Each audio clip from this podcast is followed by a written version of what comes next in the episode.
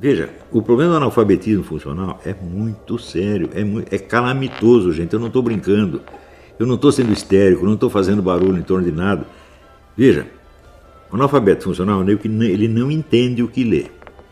Então, se ele não entende, ele pode atribuir aquilo o sentido que ele deseja. Hum, então, é o que dizia o Cláudio Moura Castro. O brasileiro não lê o que está escrito, ele, ah, ele lê o que ele imagina que o escritor, no fundo, quis dizer. Então faz interpretação até psicanalítica, né? sem entender nada, justamente porque não entende nada. Ora, segundo várias pesquisas, as universidades estão despejando no mercado anualmente 50% de formandos analfabetos funcionais. E isso está já há pelo menos 15 anos ou 20 anos. Então, faz as contas. Quantos analfabetos funcionais vocês têm ocupando profissões de nível superior no Brasil. No mínimo, algo entre 40 e 70 milhões. Né? Ou seja, são 70 milhões de incompetentes, ferrando com tudo. Né?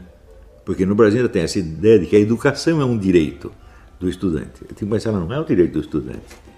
Ele é um direito que o povo vai ter aos serviços de nível superior que esse cara vai prestar. Não é isso? O cara não estuda medicina, para ele agora tem o direito de ser seu doutor. Não. Você estuda medicina para você adquirir o dever de tratar os seus pacientes com o melhor que a ciência tiver a oferecer naquele momento. Esse é o dever que você adquiriu, não o direito. Mas o pessoal usa a educação como moeda de troca, você está entendendo? Para pegar voto, essa coisa toda. Então, além de ser analfabetos funcionais, são irresponsáveis. E não têm nenhuma consciência culpada. Agora, onde estão esses 70 milhões? São todos doutores. Então são juízes de direito, são advogados, são médicos, são deputados, são senadores, são ministros de Estado.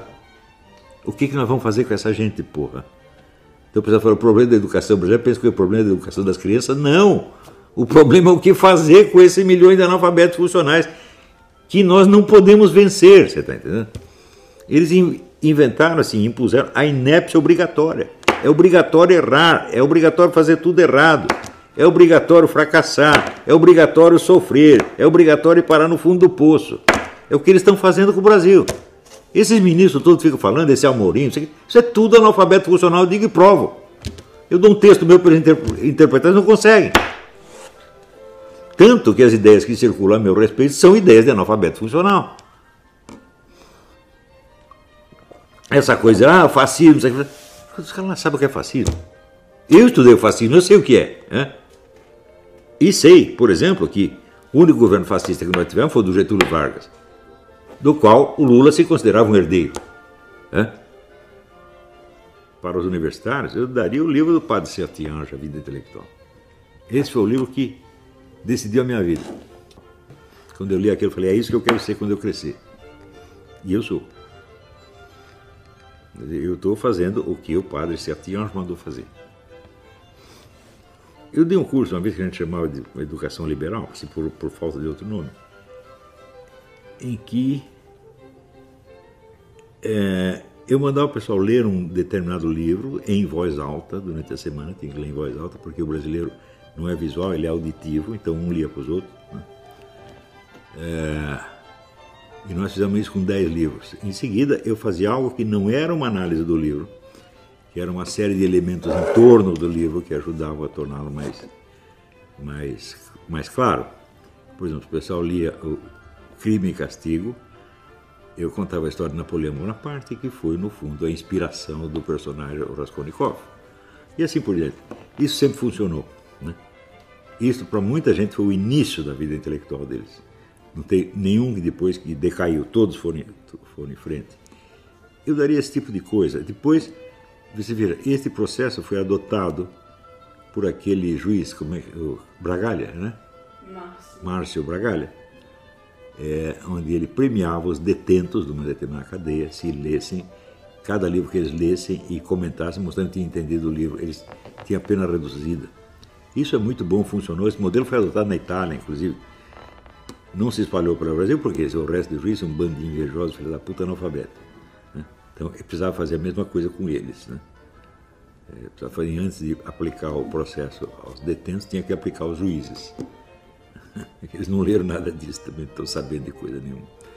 Houve uma época em que juiz de direito era o supra-sumo da inteligência no Brasil. Né? Os melhores caras iam trabalhar nisso aí, o juiz de direito, o advogado? Desembargador, qualquer coisa assim, mas hoje o negócio está péssimo. É só ter analfabeto funcional, uma coisa horrível. O padre Stanislau Laduzan, sem dúvida. Né? Esse é um tremendo professor, uma coisa que hoje em dia não existe. Ele, ele fazia assim, ele pegava um problema filosófico qualquer, daí ele explicava para você aquele problema do ponto de vista das sucessivas escolas filosóficas. Enquanto ele estava explicando, você dava razão para aquela escola filosófica. Daí passava para outra, ele dizia, não, essa aqui está mais certa. Até chegar hoje, onde ele dava a opinião dele. Tem um professor capaz de fazer isso. Mas nenhum.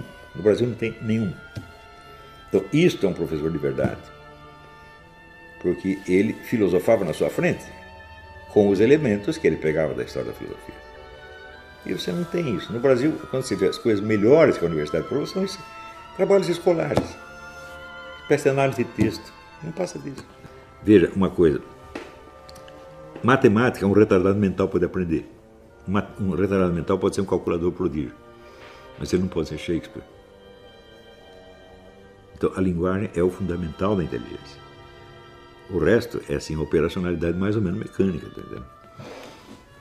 Então, é claro que é importante aprender matemática, mas não, mas a linguagem primeiro, antes de tudo.